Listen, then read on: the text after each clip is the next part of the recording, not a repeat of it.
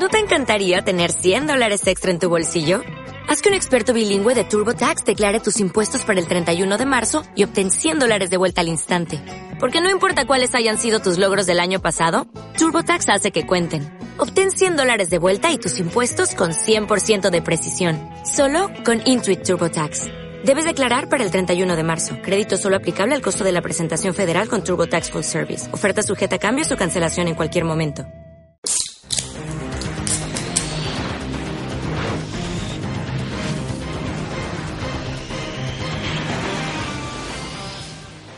Días, tardes, noches, queridos amigos, y bienvenidos a otro capítulo del podcast de Fan Choice, el último de la temporada y el último del año.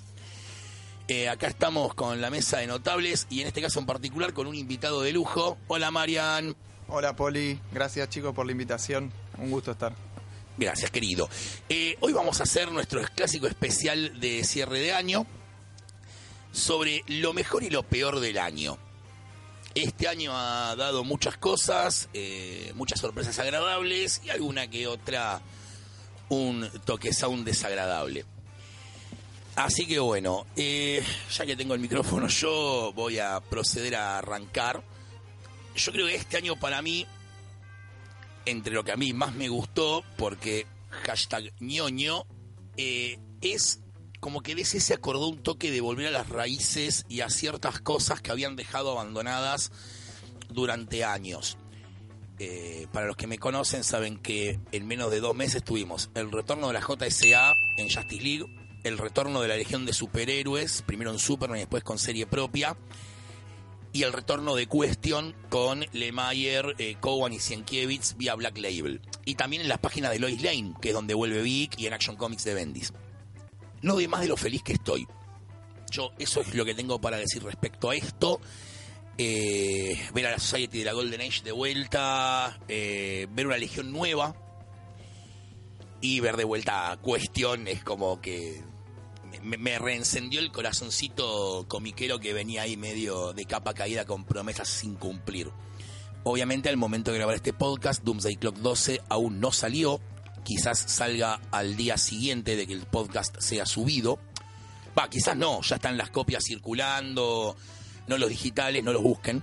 Eh, pero si ya Gary Frank subió, miren, existe, la tengo física en la mano. Podría haber entrado quizás. Por el lado de regreso, si volviera a las raíces, DC finalmente hizo, que ya lo hemos comentado en capítulos anteriores, pero en este particularmente vale comentarlo, la iniciativa que estábamos esperando todos de Dollar Comics y de los eh, Facsimile Editions. Dos iniciativas que yo personalmente, y creo que cada parte del grupo estábamos esperando. Marvel ya las viene haciendo hace años, por lo menos los Dollar Comics. No así los Facsimiles, que también los arrancaron este año. Pero bueno, siempre es agradable poder tener en tus manos una Green Lantern Green Arrow 85 y no haberla pagado la fantochada de guita que piden afuera en una edición muy cuidada, incluso las de DC por lo menos vienen con el papel viejo para darle mayor facsimilitud, llamémoslo. Obviamente el color original de la obra, por lo menos en el caso puntual del de Green Lantern, que yo tuve el original, eh, te puedo decir que es casi lo mismo. Diferencia de ciento y pico de dólares en valor nominal, pero sacando ese detalle de lado es lo mismo. Y por el lado de Marvel, creo que el facsímil que más me gustó a mí es el de Amazing Fantasy XV, que creo que es la primera vez en mi vida que puedo ver esa revista completa. Porque te pasa lo mismo que con Action 1 y Detective 27. Cuando las reimprimen, que te reimprimen? Las ocho páginas de Superman, las ocho páginas de Batman, las ocho páginas de Spider-Man. En este caso, acá no, es la revista entera tal cual salió. Eh, y es placentero porque trae historias de Ditko. Entonces es como más Ditko eh, en tus manos. David. Buenos días. No, estaba pensando también en el, tema de... No la vi, la, la Amazing Fantasy 15 en el local. No, no te la pedí prestada para chusmear, así que después la, la veo. Em, en, en, cuanto a al cómic yankee, no sé, me quedé pensando qué, qué sería, qué, qué es bueno, qué, qué sería lo mejor del año. No sé decirte la verdad. eh, no sé, de lo mejor que vi en el año como a ver, no, no por ahí en los Yankees, pero como recuperación de, material acá en Nacional, hace poquito leí la, la reedición que hicieron del Mago, de Barrero y Alcatena. Pareció una linda recuperación, una muy bien cuidada y que estaba muy está, está muy bien cómo está recopiladas las dos historias, está incluido algunos pin-ups de Alcatena. Eh, eso como a nivel de, recuperación, los chicos de Purple por lo menos vienen haciendo un buen laburo de... Mm, sí, de recuperación de material y todo, está, está bastante bueno, armando una linda colección. Toda editorial nacional casi que se precie tiene un volumen de Alcatena y la, la Alcatenateca esa eh, crece cada año. Eh, con material nuevo y con material así recuperado desde mm, Scorpio, ¿no? ¿Era esto? me, me, olvido. Pero está, eso está muy bien. A nivel de, de, Comic Yankee me quedé pensando porque te digo, no, no identificado, por lo menos sabía de otras cosas que iban a hablar en la mesa y digo, bueno, ¿qué otra, de qué otra cosa puedo hablar? Eh, ya creo que Mati va a hablar de, de los X-Men, así que vamos a ver. Eh, a mí por lo menos me acuerdo que leí con mucho con mucha sorpresa y con cierto cariño eh, ya que nombrabas Doomsday Clock, Doomsday Clock 10 que es de este año, ¿no? Porque sí, sí, sí, es de este año. me acuerdo que en su momento fue un número muy muy interesante de leer, creo que fue uno de los más interesantes de toda la colección, salvo tal vez el o no creo que se supere al 12, pero veremos.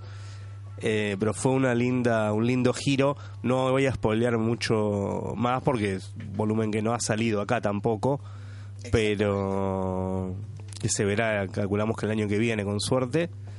Eh, así que ese número por lo menos fue, que me acuerdo, algo de lo más interesante. Capaz si pienso se me ocurre alguna otra cosa, pero eso por lo menos voy a resaltarlo, de lo, de lo bueno que ha salido. Nuestro invitado, Marian. Bueno, el tema de las reediciones nacionales me parece que es algo muy destacable en el año. En la Crack Bang Boom, en cualquier mesa había, en cuatro mesas había material reeditado de Quique. En todos lados. Y después se suman. Se suma Ernie Pike, se suma Asteroides, Belzarek. Este, me parece que una de las cosas más importantes del año es ir recuperando el material del cómic nacional eh, reeditado en unas ediciones están bárbaras, que quedan lindísimas en la biblioteca y a muy buen precio siempre y hechas con mucho amor. Sí, pensaré que viene desde el 2001, que lo había, lo había empezado a editar Glenat en Francia, en lo particular, y se cortó por el cierre de Glenat, también en el 2002, 3 por ahí, nunca salió el volumen 3, eh, eran tres álbumes europeos, nunca salió el volumen 3 en, en Francia ni, ni en ningún otro idioma, es la primera edición que se hace del material completo. O sea, está completo en el tomo que salió ahora. No son tres volúmenes, es un solo tomo con todo. Es un solo tomo que recopila los tres volúmenes que son de 48 páginas más o menos. Ah, perfecto, perfecto, esa es buena información. Y bueno, en la crack de Quique estaba el mago, estaba Rococó, el Sigurat, y estrenaba solamente un libro que era London After Midnight con Gonzalo Llanedel, que, se editó en Chile y lo trajo para presentarlo en la crack. Este, Quique está omnipresente, muy, muy bien merecido premio a su trayectoria y este, con, con un montón de material, incluso cosas nuevas. Además, perdón, Mariano, un segundo, hace pocos días salió el volumen 2 de Doctor Paradox, eh, hermosa eh, edición de Comic Debris, eh, full eh, color por todos lados, la tapa es divina, todo, todo, todo bien ahí con ese libro también. Así que tenemos Kiki hasta fin de año, inclusive para regalar en Navidad. En cuanto a Comic Yankee, a mí me, parece muy destacable el papel de Kelly Sue de Comic y de G. Willow Wilson en DC. Eh, dos autoras que trabajaron muchísimo en Marvel. Kelly Sue agarró Aquaman y Willow Wilson Wonder Woman. Y las dos son dos personajes que por ahí tienen un, un parentesco en, ser, en tener mucha mitología y las dos lo manejaron muy bien, los recuperaron, los pusieron para mí casi de lo mejor del editorial si no hubiese las bombas que me imagino van a mencionar más adelante. Eh, eh, me parece impresionante lo que hicieron ellas dos. Después, eh, del otro lado de la vereda, Marvel me encantó el cierre de, de Jason Aaron en, World of the Rings para, para toda esa ese run que hizo Thor muchísimos años. Se nota que lo fue preparando desde el principio. A mí no me gustan los eventos y fue un evento que me terminó gustando, no le tenía, pero nada de fe. Por ahí los tie-ins soy eh, no me entran, pero es una cuestión personal. Los leí muy pocos, pero el evento principal impresionante como, como cierra el nudo de, el nudo de la etapa de Jason Aaron en Thor. Y también me gustaría destacar en Comic Yankee el surgimiento de Aoi Comics. Eh, se funda a fines del año pasado, pero empieza a publicar este año. Yo la conocí porque retoma la cancelada Second Comic, que DC no la, sacó por las presiones conservadoras en relación a eh, bromear con Jesucristo y una segunda venida. Y, la verdad es que hace en cómics eh, con un humor ácido, con un humor bastante adulto, pero sin zarparse. A mí como, como católico no, no me ofendió para nada con Coming. Este, es muy inteligente y es difícil encontrar, a mi entender, eh, en el cómic yankee humor inteligente. Sí, pero Russell viene prendidísimo fuego, ¿eh? Russell desde Snagglepuss Chronicles, eh, Flintstones. Eh, no estoy leyendo Wonder Twins porque estoy esperando ya directamente al libro, pero Russell viene prendidísimo fuego. Y es raro porque nunca lo ponen como así en muy a la luz, ¿no? Siempre son en side projects, que para mí a veces es mejor porque tenemos antecedentes de autores que en side projects eh, la rompen y cuando los metes tipo en, no sé, Batman, ponele, eh, empiezan a flojear un poco o que todavía no tienen la espalda por ahí para bancarse estar tan a la luz del día. Así que bueno, esperemos que Russell lo mantengan un poco más eh, cuidado. Esta semana Matt Russell eh, sacó con Harley Quinn, en vez de Billion of the Year, en vez de Year of the Billion, Billion of the Year, es una premiación en la que Harley Quinn hace de host y reparte los premios a los mejores eh, villanos del año. Muy divertida, muy al estilo de Russell y a lo que es la serie animada de Harley Quinn ahora. Excelente. Va también Russell a escribir el 69 de Harley Quinn en la serie regular. Después sí va a seguir Humphries. Para mí es empezarlo a meter en, la primera plana de la editorial. Después, eh, a hoy también tiene Planet of the Nerds, que es una comedia que me hace acordar un poco, no sé si a Porky's, pero a esa época, a ese tipo de, comedia de secundario, en lo un grupo de chicos de secundario quedan congelados y se despiertan en, el siglo XXI con los nerds habiendo ganado el planeta. Lo primero que hacen es ir a una convención. Y hay uno que es un bully. Imagínate cómo reacciona. Ah, divertidísimo. Y después hashtag Danger, que es como los Challengers of the Unknown, pero con celulares y redes sociales. Esa es la propuesta. Eh, más o menos, para mí lo mejor del año eh, entra en esos, en bueno, lugares. Yo me sumo con Ajoy con Wrong Earth, que es igual de esas del año pasado en realidad. Ahora salió la segunda parte, Dragonfly, Dragonfly Man, que es qué pasaría si el Batman del 66 y el Batman de Miller cambian de tierras. Es un despelote. Eso es todo lo que voy a acotar al respecto. Señor Alcaraz, a ver cómo nos sorprende con lo mejor del año. Bueno, vamos a hablar de Spider-Man. ¿a, quién engaño? No. Pretends to be shocked. Creo que está de más que decir que es el año de los mutantes, ¿no? El año de X-Men. Pero empezó medio curioso cuando yo empezó a, retomar para atrás. Digo, bueno, a ver, vamos a ver las solis de enero para empezar a ver qué onda. Y me encuentro con el anual, el anual de la famosa vuelta de Cíclope, la famosa vuelta de Cíclope de la mano de Rosenberg, o sea, mm. con todos los, los desmadres de Rosenberg que no han termine, que no habían terminado y no terminaron un par de meses después. ¿No es de Bryson el especial? Sí, bueno, pero bueno, ah. el... Ah, venís en el... Sí, en realidad es de Bryson con Extermination, que te lo tira ahí en, la, en las últimas páginas. Después viene el anual. Sí. Y, bueno, y después sí, sigue Rosenberg como queriendo meterlo ahí, sumándolo a la vuelta de Wolverine. Wolverine, el original, no Olman Logan. Olman Logan ya lo estamos, creo que a esta altura del, ya, lo, ya lo habremos eliminado totalmente. sí. Eh, pero sí, muy muy interesante. Ahí Mariano afirma con la cabeza que sí, eh, ya está. Ya está. ya acabamos con... Sí. Igual creo que sigue, ¿no? Olman, Olman Quill, Olman Hawkeye Sí, o sí, ya lo... sigue, creo que o sea creo que siguen esas miniseries pero ya lo que es Olman Logan eh, se dio la, la banda y el bastón y dijo volvé Logan está. tranqui Y nu- nunca, nunca entró bien igual. Siempre entró como vos no sos el Wolverine, así que no, no iba a durar mucho. Pero bueno, me gustó mucho, eh, aparte de esa, ese anual, la verdad que es muy lindo. Si lo quieren leer suelto, es muy recomendable porque es- le dan un giro muy particular, con un detalle a lo, a lo clásico, a una historia clásica de Cíclope, con un per- con, perso- con o sea, vos lo lees y tiene todo, todo el sentido del mundo y le dieron una vuelta interesante a la vuelta. Si bien ya lo habíamos tenido que volvió, se fue, volvió, se fue de manera bastante crueles, sí le tuvo para la Sí, cachetada en sí. el último el último cinco años estuvo muy para la cachetada me pareció mucho mucho mejor y mucho más orgánico que por ahí la vuelta de Jean Grey, que fue mucho más complicada y mucho más rara y creo que al día de hoy nadie todavía termina de entenderlo como volvió.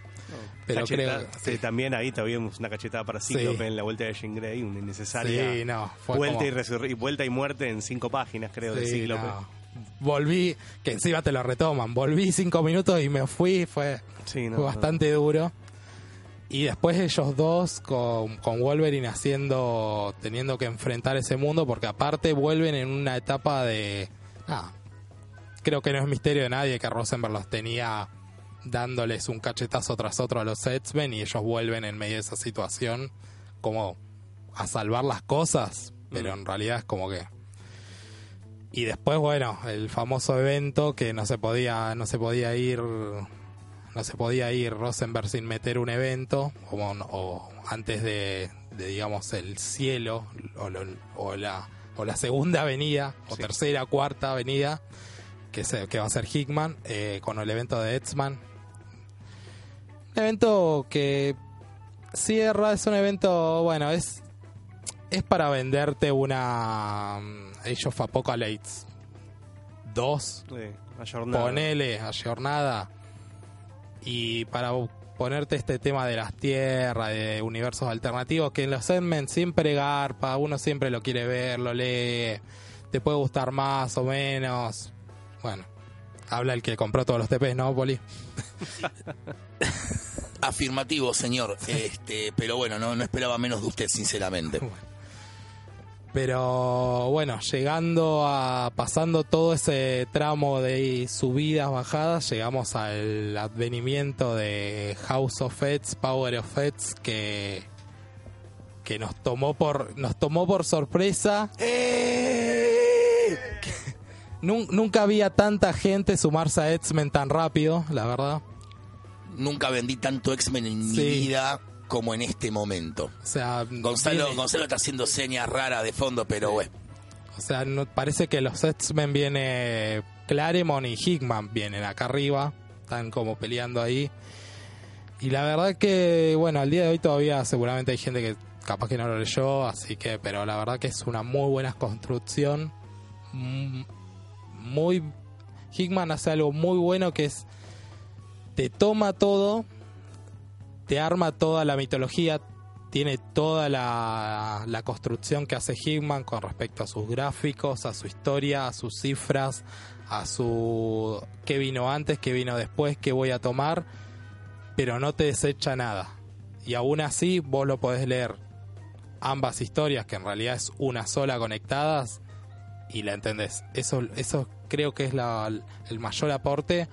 Ah, De vuelta, estamos escribiendo a X-Men. Hoy por hoy a alguien le das X-Men y te va a decir, uy, qué quilombo. Y creo que el valor real reside en que la gente fue, agarró esto, lo leyó y se copó y lo entendió y, sirve, sirve de punto de entrada a todas las series que hoy por hoy estamos disfrutando y que, y aparte, Marvel dándole la llave, la llave, hace lo que quiera con los mutantes y de acá 10 años, si es que no lo desechan antes, vamos a seguir hablando de la construcción de Hickman.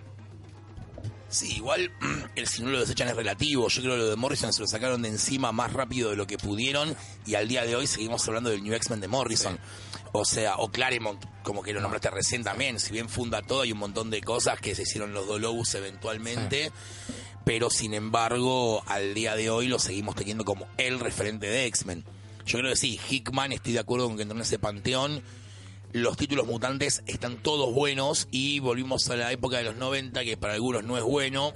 Para mí era la identidad de los mutantes, que es, está todo interconectado.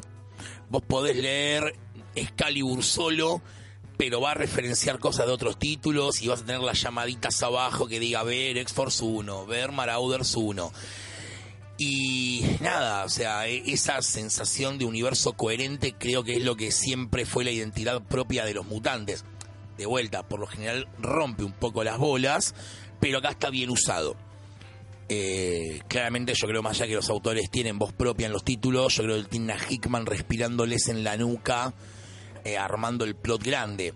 Eso o es un laburo de coordinación editorial de la puta madre y también es meritorio. Va a hablar para el país el eh, doctor Gonzalo Gambusa. Hola, ¿cómo va? Primero, sí, banco a Mariam, Aquaman de Kelly Sue es la puta locura. Dragones, dioses, eh, Aquaman con tatuaje y barba, Mera embarazada, un mecha gigante, es todo lo que está bien en el mundo. Y Aquaman, Como, como Momoa. claro, sí, pero no son los mismos tatuajes, son otros. Como Momoa. Sí, sí, es como Momoa, claramente. O como el de Peter David, pero 20 años después. Pero Peter David no tenía tatuajes. No, le faltaba una mano nada más y el coso del gladiador, pero sí. Sí, sí, a ver, te- la, la barba la tiene, pero viene de la época de Stefan Sejic ahora. No, Claro, no es de... de Momoa. Ah, está bien, sí, como quieras. Ojo, perdón, ayer hablábamos en el local y se dio un debate de cuando las películas, eh, cuando los cómics en realidad emulan o meten detalles de las películas, con lo cual no lo estamos haciendo como una crítica negativa, sino como nada, un hecho fáctico. No, pero a ver, se retroalimenta porque el Aquaman de Momoa es el de Peter David. Claro, Ahora este vuelve caso la barba por Momoa, pero el Momoa la tiene por Peter David. O sea, es un ciclo. En este caso sí, no, pero nosotros hablamos tipo no de, de X-Men, los trajes negros de la época de Morrison es por la película, y hay miles de ejemplos. Y Aquaman salvando el mundo en Converse. No necesita armadura. No, sí, bueno, yo te había mencionado otra vez el traje de Wonder Woman. Que el traje actual de Wonder Woman va directo de la película. Sí. Eh, después, eh, una joyita. eh, Batman Universe de Bendis. No sé si lo leyeron, lo están leyendo. Háganlo. Ah, mira, ahí lo estaba tachando. El otro, el otro lo puedes comentar. Ahí estoy viendo los apuntes a Mariam. Bueno, vos me sacaste Aquaman, yo te saco Batman Universe. Es Silver Age pura. Son seis números de pura Silver Age.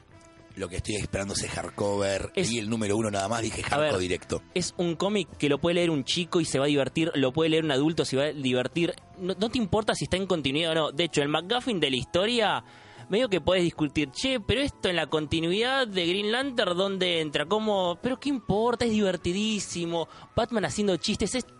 Te reís, boludo, te reís leyendo Batman. Eso hace cuánto que no pasaba. 40 años, 80 más o menos. El Batman Universe y el Superman Up in the Sky es un enroque de los autores de las series principales. Y en esta jugada de ajedrez, eh, lo que pudieron lograr es, en vez de volverse locos con la continuidad, hacer este tipo de historias que, que menciona Gonza.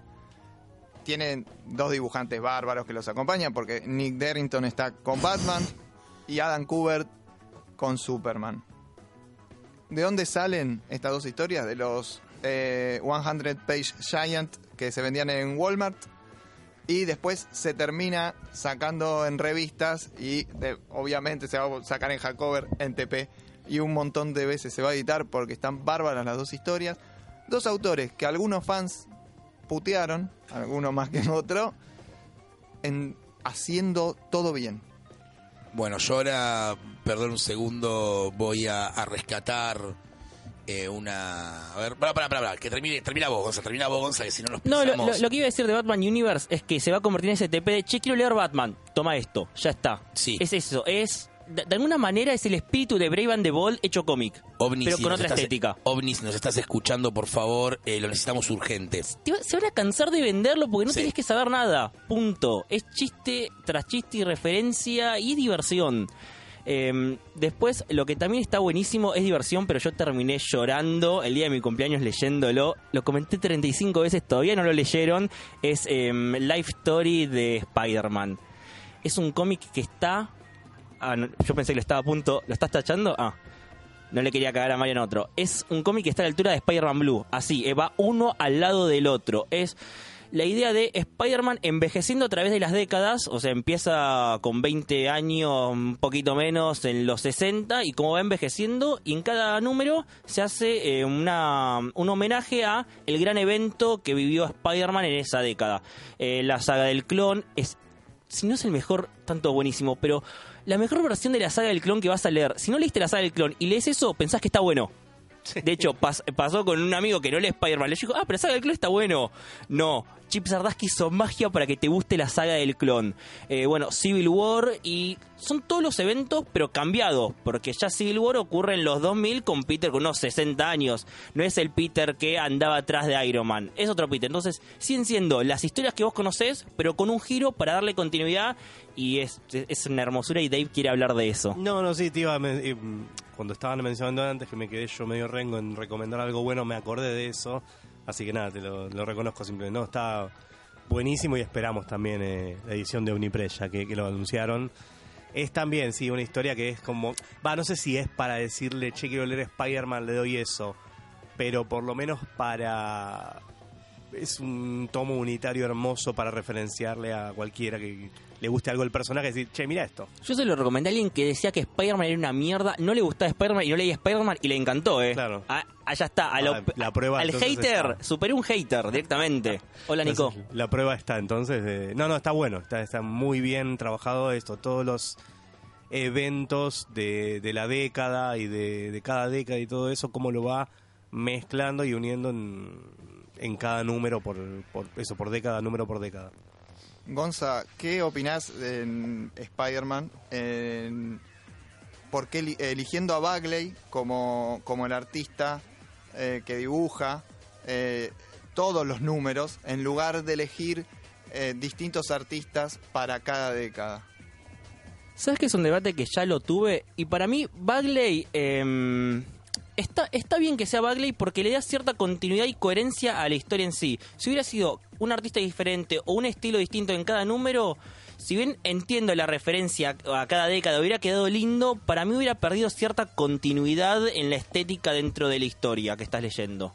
Sí, no, además que hay dos, dos cosas. eh, esto de la coherencia, hay un estilo muy realista que usa Bagley que le da un otro otra carnadura a la historia, me parece. Y después que Bagley es, es Spider-Man. Es un artista, o sea, de los 90 reventó todo, de los 80, de los 90 viene reventando todo. Y yo por lo menos lo conocí y lo leí y lo vi evolucionar un montón en estilo en Ultimate Spider-Man que es lo mejor de la vida. Eh, pero creo que es eso, es el artista. Si hoy en día tenés que elegir un artista que es eso, que es Spider-Man, o era Romita Jr. o era él. Me celebro que haya sido Bagley. ¿El universo Ultimate es el clean de David? Eh, sí. Sí, Eh, sí, a ver, no digo que hubiera sido malo la elección de cada número en estética, de hecho, hasta habría sido una cosa lógica de hacer. Me parece más jugado la de, aunque sean décadas y las referenciamos, la estética es una sola para contar la historia. De hecho, me parece más jugado que, en, eh, no sé, en los 90 haberlo hecho al estilo McFarlane, Jim Lee, que... Y no sé, me, no, me parece que no hubiera agarpado tanto. Hubiera sido otro cómic en realidad. No, hubiera sido ya demasiado experimento. Demasiado experimento. Sí, además- Eh, me parece bien que ya es un experimento y una propuesta el del Sí. guion que se mantenga, como digo, con esa carnadura en un estilo. Que además un dibujante como Bagley, que es, es muy expresivo, tiene muy buena eh, caracterización y todo, eh, te, te rompe de otro lado. Hay momentos en que el guion te rompe desde el guion y el dibujo acompaña de una manera terrible. Claro, además no sería una sola historia. Terrible bien, digo, ¿no? No dejaría de ser una sola historia que recorre toda, toda una vida, sino que empezaría a parecer a parecerse más a especiales de décadas. Sí, sí, en el mismo tramo. Ah, eh, Marvel se jugó un par de, de- de porotos con eso. En otros espe- en especiales como los Grand Design de, de X-Men. Sí. Es, otra- es, otro, es otro tipo de historia lo que hacen ahí, pero Claro. sí. Es más un, te lo resumo así nomás, de Sí. X-Men que este hacer esto de hacer envejecer a Spider-Man, Sí, por ejemplo. sí, no, es una cosa que... Que también sería interesante Como con propuesta para con otros personajes sería Sí. muy interesante de verse. Y ahora también como gran design, también el de Fantastic Four de Tom Scioli, que está... Es una cosa espectacular, como se agarrás y te pones a ordenar todo para que tenga una coherencia fenomenal. Escucha, un Capitán América Life Story que lo descongela en los 60 y está envejeciendo hasta hoy, sería genial. Sí, igual eh, me, me encanta el Fantastic Four de Scioli, pero no hay mucho laburo de ordenar básicamente porque Fantastic Four va del 1 al 103, 104, que es todo lo de Lee Kirby. En el caso de X-Men ah, hay un laburo más complicado. Por ahí ni siquiera en la primera miniserie, ya en la segunda, tercera estás en el horno con la cantidad de cosas que tenés que ordenar. ¿O me equivoco, Mati? Sí, y aparte con el cierre que le da, que si bien con Extinction yo tengo ahí un toque que digo, está bien, está mal, creo que le da un cierre muy bueno, porque nada, estaría bueno que igual te metas post, post Jin Lee, a ver qué, a ver qué sale. Pero no, la verdad que hizo un trabajo de ordenar todo eso de resumir sin sacar nada, o sea, le mete todo en una página, te mete cada issue, que, los issues clásicos que es este issue que me hizo llorar, que me emocioné y te lo mete igual y, están esas imágenes tan, tan clásicas, tan, tan hermosas y aparte el arte de Piscor, yo por lo menos prefiero más el arte de Piscor que Scioli. No sé qué onda Scioli con eh, Fantastic Four, es otro estilo, pero retomando eso, que es un punto que también de este de Marvel de, de este año, que justamente va a, re- a retomarse al- cuando hablamos de Doomsday Clock 10, esto que tiene Marvel de con que hizo con Life Story, con los dos Grand Design, con History of Marvel Universe, Uf, de lo que está eso, chicos. yo tengo toda esta historia atrás y está bien, es difícil que vos me digas, uy, uy, no, yo quiero leer Spider-Man desde el primer número, a ver Marvel, pero te mira, te podés leer esto y al mismo tiempo para los grandes seguidores de Marvel es decir, mira, esta es mi historia.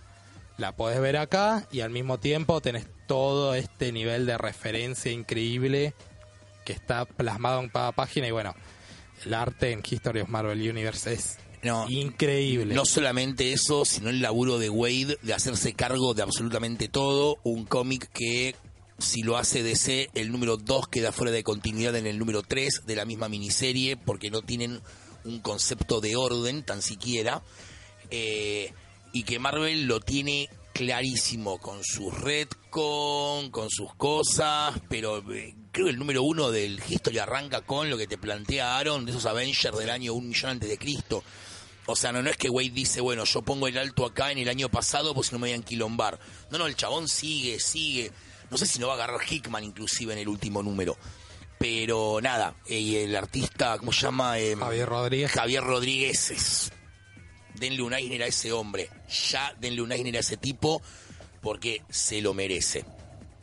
Javier Rodríguez, eh, estuve escuchando una entrevista esta semana en Tomos y Grapas y él cuenta que empieza en Marvel como colorista.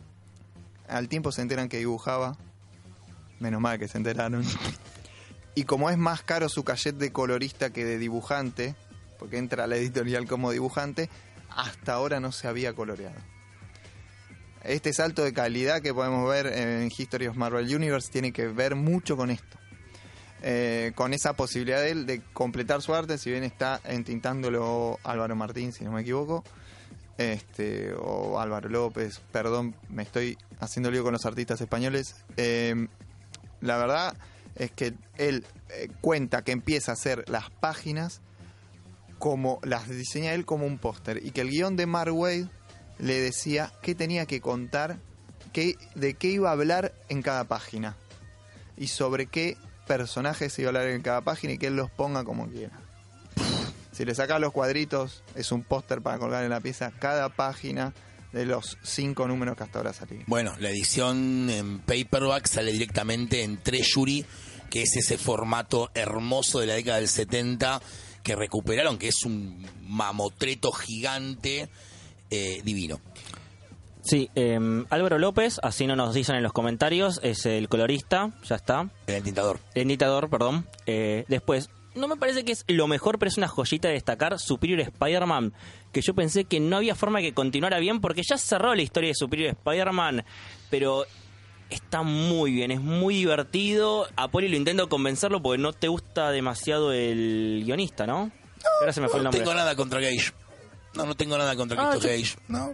Ah, me- estoy, me estoy estoy- leyendo demasiadas cosas y bueno, hay cosas que las tengo que dejar para otro momento. Ya, lo, va, ya lo va a editar OVNI. Por, fa- por favor, es muy divertido Es un solo libro, leer. son 12 números. No veo por qué no un Excelsior Superior Spider-Man. ¿Me escuchan? Hola, hola. ¿Se escucha OVNI? ¿Se escucha bien? No, fíjate, acordate que los espías, vos, lo- todo lo que tenés vos son Ah, de DC tenemos de Marvel. de espías. Sí. La teoría de Ah, pero espías son también. directo yankee, la puta madre. Buah. Y eh, para cerrar, para mí uno de los mejores cómics con los que más me divertí leyendo, Batman y las Tortugas Ninja 3. El primero, el primer crossover fue en el universo de Batman. El segundo fue en el de las Tortugas Ninja. Y decís, ¿qué hacen en el tercero? Crisis in the Half Shell.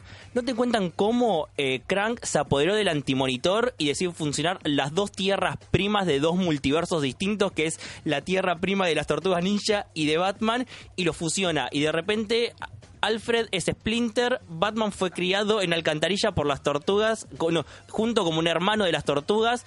Las tortugas están como tortugas, pero tienen reminiscencias a el traje de Nightwing, el traje de Red Hood y así. Nada tiene sentido. Decime que obviamente Rafa es Red Hood, claramente. Sí, sí. Y este mezclan a no, es el clan de la sonrisa y el líder es el hombre que ríe y es una especie de Joker y eh, Shredder está en otro lado siendo otra cosa completamente distinta y caen tortugas de distintas tierras, cae Rafael en blanco y negro y decir, ustedes están todos mal, sus recuerdos no son estos, hay que arreglar el multiverso. Y son Batman, las tortugas ninja, distintos universos contra Krang y el antimonitor. ¿Qué más necesito decirles? Nada, me cebaste un montón. Gracias, Gonzalo. Lo vamos a comprar. Hay que destacar que la colección de las tortugas ninjas de IDW llega esta semana el número 100. Eh, no es eh, un dato menor que una colección de, y de una editorial más, de las más chicas, no le puedo decir independiente porque tiene franquicias básicamente. Viven de eso. Claro, no es independiente, pero digamos que es una editorial más chica, llegue un número 100 es muy importante. Eh, vale destacarlo porque además el cómic está muy bueno. eh, los fanáticos de la Tortuga Ninja lo apoyan, no tiene discusión en el, en el fandom, así que es otro de los hechos a destacar de este año. Sí, además cabe destacar que IDW hizo el hizo un universo de las tortugas ninja porque tenés miniseries por todos lados, Shredder en el infierno, Cabo eh, Vivo y Cabo, eh, ¿cómo era? Vivo y Rosteady tienen su otra serie. Cualquier personaje secundario te dicen, sale de tal miniserie de tal lado, sale de miniserie de tal parece los X-Men, pero con las tortugas ninja y acá se está editando por Ibrea, van un poco atrasados y no editan obviamente todas las miniseries que van saliendo porque sería imposible, pero vale muchísimo la pena y está buenísimo, sí. Yo quiero destacar dos cositas más, ya que las nombraron Gonza y Marian. Primero, Bendis en DC. Acá voy a ponerme en polémico.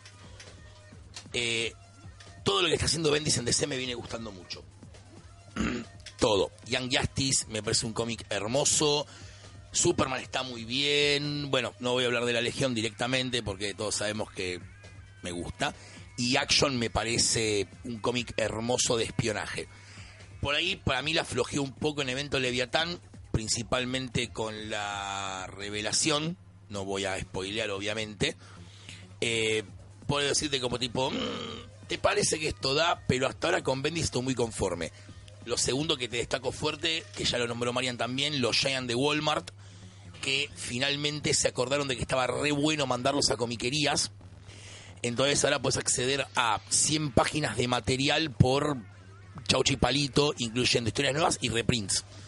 Eh, así que eso también lo destaco como algo copado del año.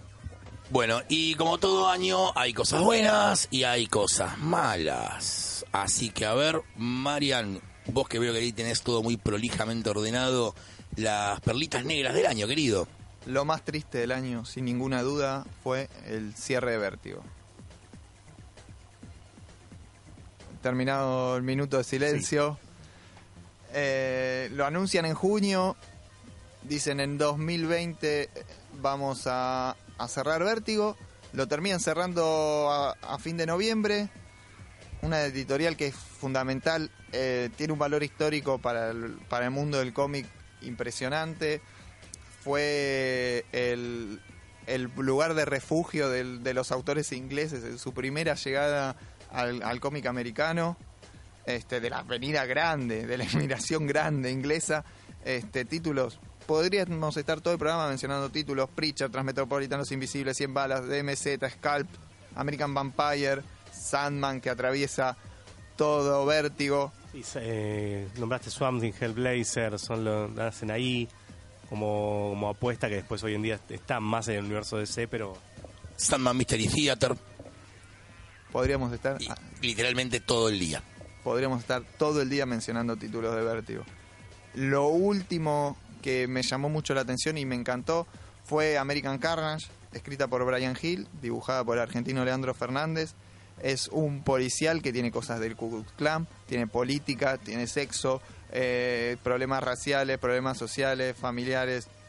Impresionante. Terminó lamentablemente las apuradas. Eran 12 números, creo que terminó en el 9. Eh, una lástima que hayamos perdido tan rápido a Vértigo que podría haber sido sostenido un poco más.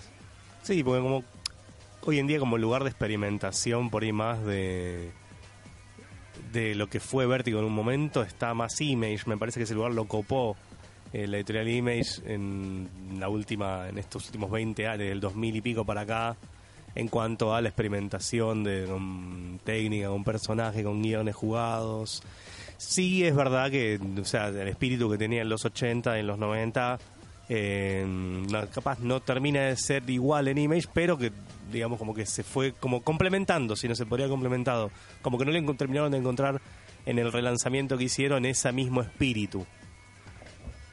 Sin contar que DC, con el tema de Vértigo, está todo muy bueno cuando no sos más conservador que el Vaticano, que eso para una línea de cómics para adultos te juega en contra, en el punto en el cual sacás una línea, Black Label, esto es apuntado a adultos, salió el pito de Batman, no, censuré ese número, ya está.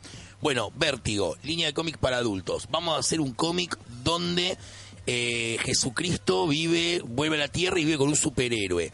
Sale un grupo de católicos de ultraderecha que lo más factible es que no consuman cómics de ninguna índole, es lo más probable de todo, a quejarse. ¿Qué haces vos? Te bajás los pantalones. Vas a sacar un título, Safe Sex. También viene con críticas porque no, el tema sexual, bla, bla, bla, bla. De vuelta, lo cancelás, lo retoma Image. No le das derechos a los autores. Vos creás un cómic para Vértigo, el cómic la rompe y después de hace lo que quiere con tu obra, hace la película, la serie y vos cobrás plata, pero creativamente pueden hacer lo que quieran y no consultarte. Puede salir bien, puede salir mal.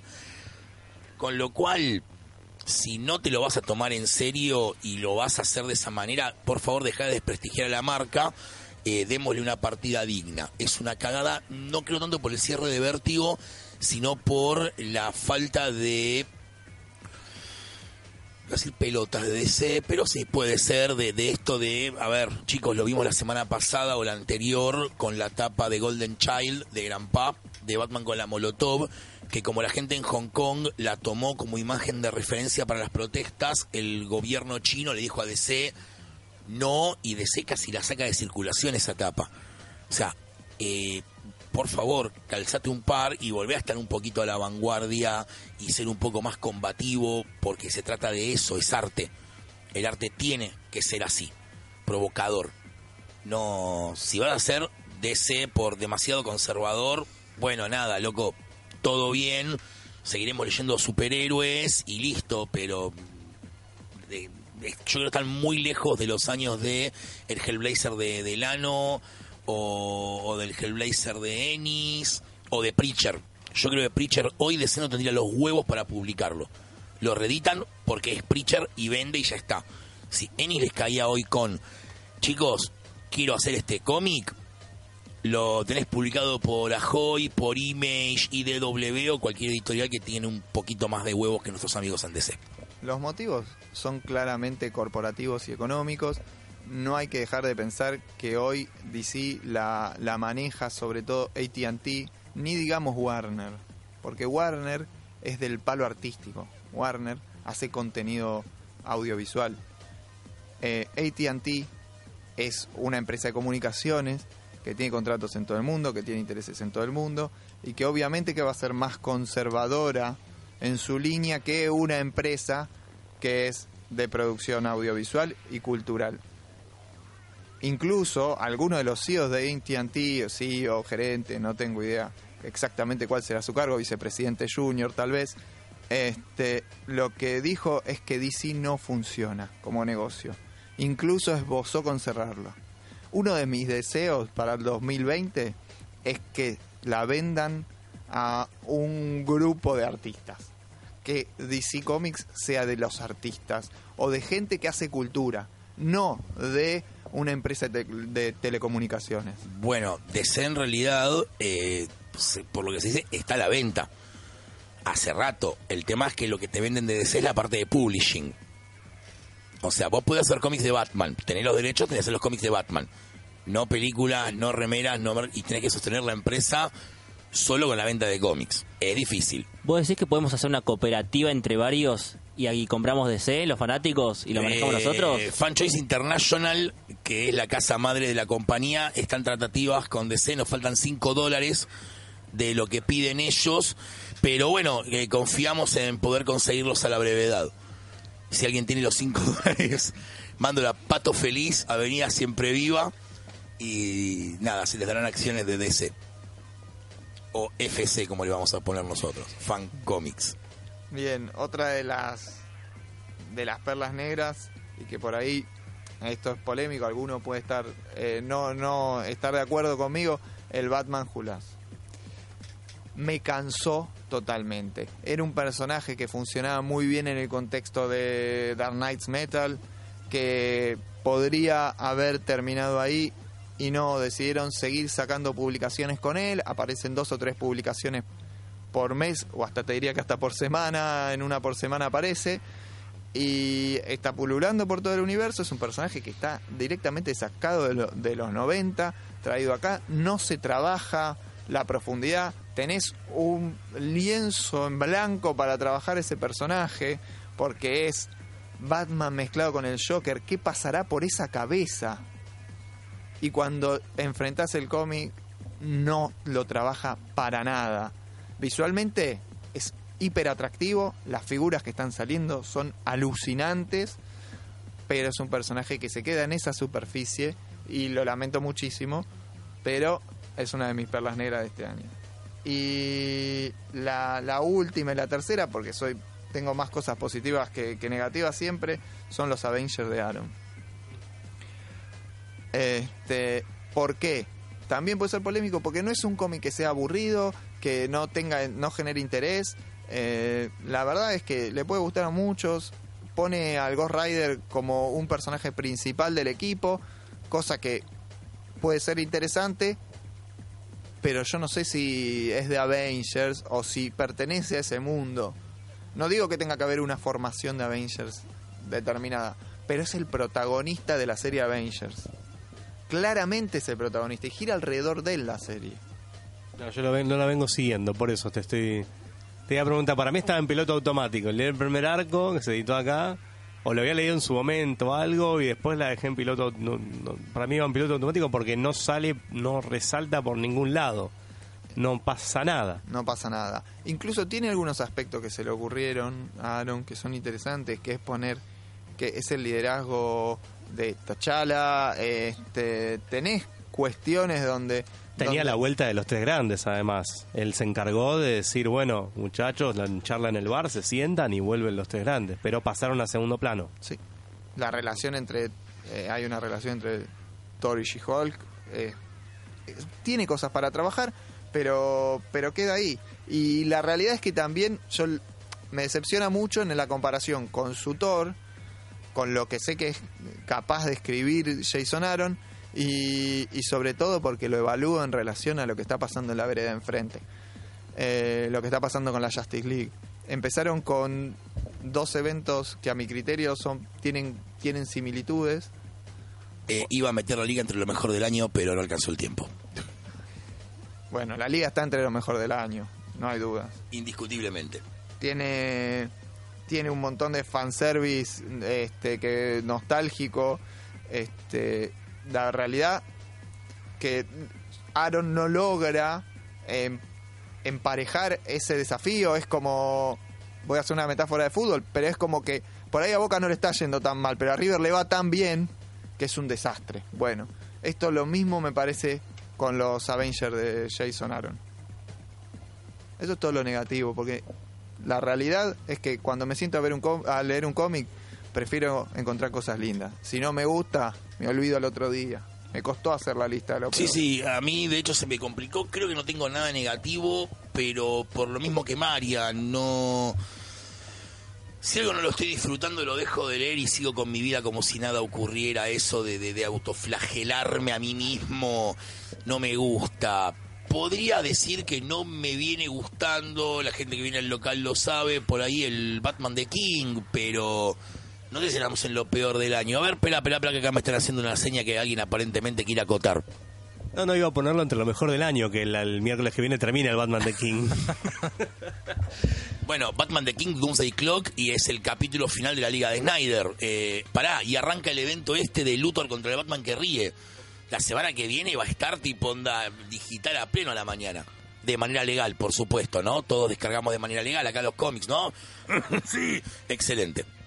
Eh, sí, yo tenía para lo peor del año King del 58 en adelante, que es donde empieza el arco del pingüino, que para mí, después de las 50 hay un cambio de calidad, pero yo dentro de todo lo venía disfrutando. A partir del arco del pingüino, justo en enero del 2019, es donde ya empieza una debacle que no que no para y cae y cae y cae y Dave me está haciendo que sí con la cabeza mientras llora, mientras está llorando. Estoy llorando acá, me estoy secando con este cómic de Batman de King. Eh, con el número último me estoy secando las lágrimas. Me lo hice traer exclusivamente en el coso con las lágrimas con el con Thomas Wayne. Bueno, a mí en general lo que me pasa es que si llego tan lejos en algo, en una serie o lo que sea, pienso, ya leí más o ya vi más de lo que me falta por ver y leer, entonces lo termino por una cuestión de, de balance. Con Batman de King no, eh, terminó las pesadillas justamente y yo terminé de leerlo, salvo por un número que lo rescato que es el 50 y... No, el 67. 67. La 67. continuación de Batman Elmer. Sí, Sí. de Lee Wicks, que es un número mudo, no, no, yo no puedo rescatar otra cosa. No, yo sí. Yo tengo dos cosas para rescatar. de ¿Del la Batman de King? Jorge Fornés, que es el, el- el hijo maravilla entre Mazukeli y Lee Wicks. ¿En cuál dibuja? Perdón. Eh, en el último número Ah, lo no lo dibuja leí, él y el anual 4 de Batman, que es una puta maravilla. Ah, no lo leí tampoco. Ya lo había abandonado. A ver, generó muchísima polémica el Batman de Tom King. A mí me parece que el autor era tenía su primera experiencia en una serie larga eh, eh, y eso hay que tenerlo muy en cuenta cuando se lo juzga con tanta vehemencia, porque la realidad es que si vos decís, bueno, a ver qué escribió King antes, siempre eran 12, 12, 12. Y, y no 12 que le cancelaban, sino que eran 12 directamente cerrados. Tiene maravillas como Mr. Miracle, tiene a Visión, tiene Sheriff de Babilonia. Sheriff de Babilonia. Omega Men. El problema es que el tipo trabaja mucho sobre las mismas temáticas, como le pasa a, a muchos guionistas, y eso aburre y da un poco de. le da bronca a algunas personas. Y después, esto de que sean 100, o que el proyecto sea a 100 números quincenales, es muy difícil lograr un en, en tan poco tiempo y tan comprimidamente una serie que tenga esa cantidad de páginas. Y hay que entenderlo, porque hay números gloriosos. Entonces, Tiene un montón, ¿eh? El, el run de Batman de King tiene un montón de, de- de joyas ahí. si, el ban- si este run lo pensás en 50, estamos Sí. hablando de otra historia. Obvio. Porque el cierre no está tan. la- la- el cierre, la conclusión general no está tan mal. Sí, sí, igual yo quiero hacer un, un, un destaque acá, que es, eh, yo creo que a veces nos expresamos mal. Esto es en general, me incluyo a mí mismo, cuando decimos esto está mal. Es objetivo como Porque la mayoría de las mal. cosas. No, no, la, la frase adecuada es no me gusta. Sí. Hay cosas que sí están mal. Asesinar a un ser humano está mal, el nazismo está mal, cerrar vértigo está mal. ¿Sí? Estamos de acuerdo. Hay cosas que están mal por una cuestión mm, directa. En lo artístico, ah, Tom King escribe como el culo. No, pero- Discúlpame, amigo, ¿cuántos Eisner tenés vos ganados? Ah, ninguno. Y como la gente te dice, no, Messi juega como el orto a la pelota. Roberto, 40 años, no puede correr el bondi sin tener tres preinfartos en 10 metros. Dale, dale. No, no creo que podamos salir a criticar gente. No, pero- Romita, Romita Junior dibuja como el culo. Dice José Luis que no puede hacer la O con el culo de un vaso y te hace un triángulo. No, pero a ver, lo que pasa con el Batman de Tom King también es que estaba tan bueno y nos gustaba tanto y siento que hay una diferencia de calidad o de escritura de, los personajes, eh, que hay un punto que yo lo marcaría hasta en el 50, que mi teoría es que a él le metieron mano, que él pensaba en el guion, que él pensaba casarlos y iba a ser otra historia, no lo dejaron y tuvo que salir a improvisar porque yo siento que hay un quiebre en la historia y en el personaje. Eh, perdóname, habiendo leído al día de hoy eh, City of Bane, y cuando el chabón te plantea todo el... No, no hay improvisación de por medio. Eso era lo que él quería contar. En el número, hay un número, disculpen el spoiler, No, donde no, no, el chabón bueno. te explica todo el, el plan entero y abarca todo el run de él. Si vos podés improvisar eso, sos literalmente el mejor guionista de cómics de la historia. Punto. Si vos realmente podés improvisar atando cosas que iban para otro lado y cerrarlo de esa manera, sos Gardel. ¿Qué haces si te doy libertad absoluta? Olvídate, clásico tras clásico tras clásico. Yo Watchmen, quiero- ¿quién te conoce? Yo quiero pensar que los, los lectores que, que conviven con sus parejas están todos casados legalmente, ¿no? Porque mi, se mi enojan. señora, mi señora no escucha el podcast. Porque la realidad es que no puede haber tanta indignación con un casamiento que no se hace. Yo ya te dije, yo quiero todos los chiches. No, pero creo que el problema que tiene el run King, como lo que estabas, lo que estabas diciendo vos hace un ratito, es un problema que yo vengo, nos venimos quejando bastante con, con Poli acá, sí, en un capítulo de por ahí, que es la mm, de storytelling. Me parece que es una vez lo, con, con Poli hablábamos en el local de cuánto se podían resumir ciertos arquitos de dos, tres partes o de seis a uno, tres partes así. O sea, creo que es lo que decís vos. Entre 50, 70 números lo podías contar esta misma historia mucho más comprimida, mucho más compacta y tenía otro peso. A mí me parece el viaje que tuvo de este como cambio de, la mentalidad de Batman, esto, lo otro, sacando cosas y esto es perfecta. Está, está muy bien, está muy bien. Pero lo que sufre es eso. Lo que dice Gonza es verdad. El capítulo después del 56, por ahí después del juicio, hay un momento que hay un cierre que yo dije, ah, está bien esto, porque es esta cosa de realmente humana de- del cierre de una pareja o de poder dar un coso después de una decepción o de un cierre amoroso. Y yo dije, qué bien, después sí, es una picada que no, no termino, viste, nunca como de reconectar con el como venía conectando. Por ahí es eso, esa, esa decepción. La boda es un detalle, hubiera estado bueno, yo hubiera bancado ese coso porque pensaba una cantidad de historias que, habiendo leído al, al- a King, podía construir después con la relación de la boda. Me jode, me, jode, pero digo, bueno, está bien a dónde va. Digo que eh, se podría haber contado con mucho menos números. Eso es lo que único que me quema a mí en toda la industria hoy en día. A mí me da la sensación que no está que estamos perdiendo de vista que ahora King va a hacer 12 números de Batman y Catwoman. Este esto es un leve spoiler. Sí, sí, seguro. Lo que digo es seguro, no solamente digo esto, llegó cansado.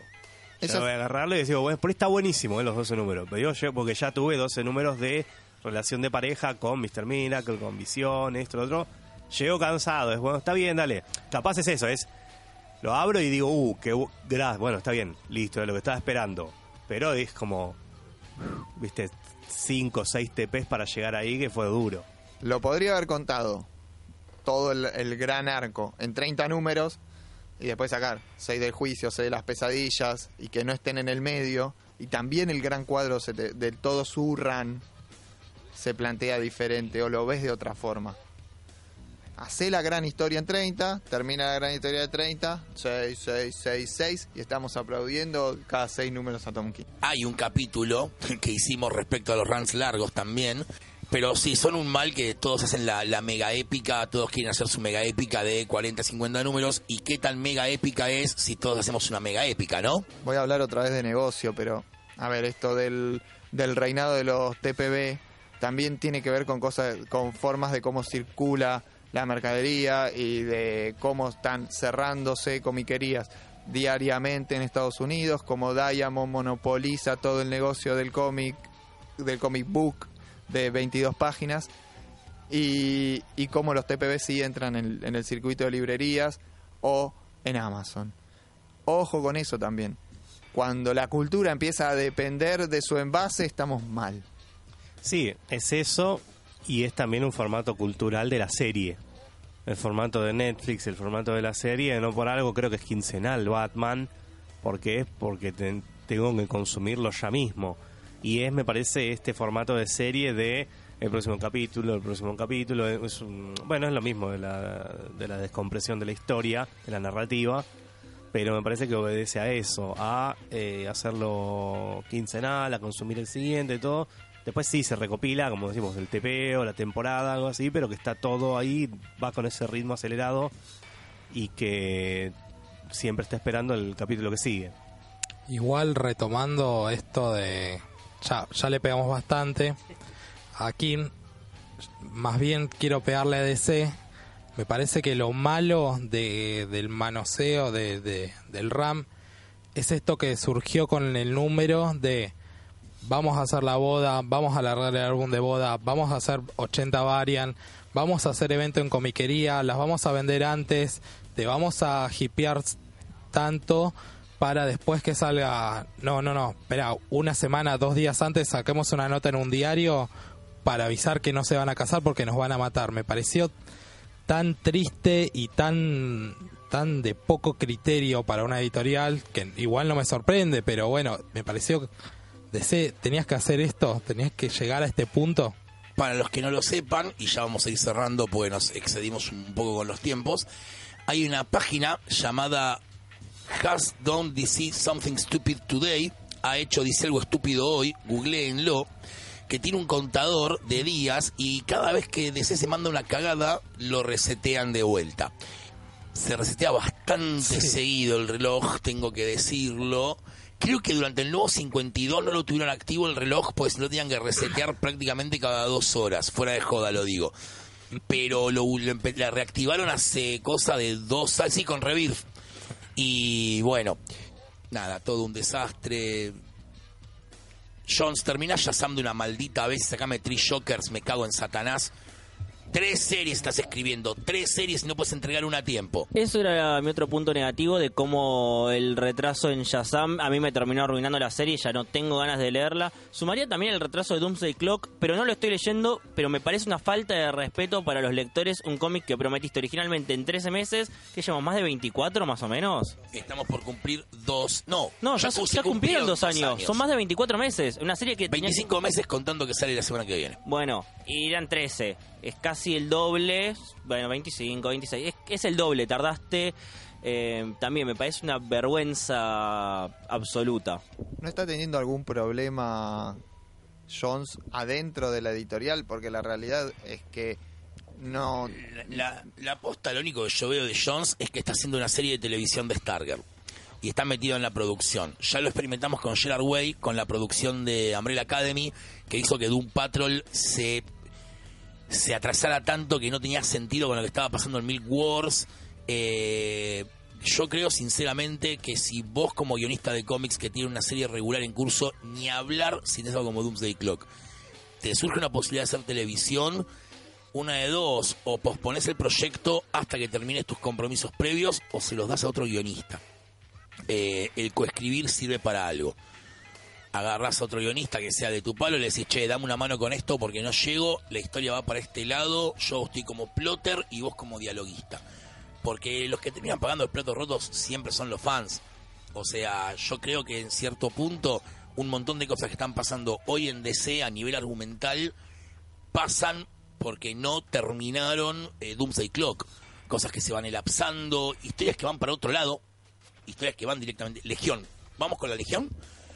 Eh, Johnson me había prometido el retorno de la Legión clásica en Doomsday Clock. se cansaron tanto de tener que estar esperándolo al chabón que le dijeron a Bendis, relanzamos una legión desde cero para lectores nuevos. Para mí es la decisión más acertada que podrían haber tomado en todo momento. El que haya gente que se pueda subir sin tener que leer 60 años antes de la legión. Y tuvieron que cerrar la legión original a las apuradas. No, no- afecta, afecta a las demás cosas. Pero bueno, chicos, eh, como bien dijimos, el tiempo es tirano. Le agradecemos a Mariano la visita. Igual ya te vamos a tener acá más seguido.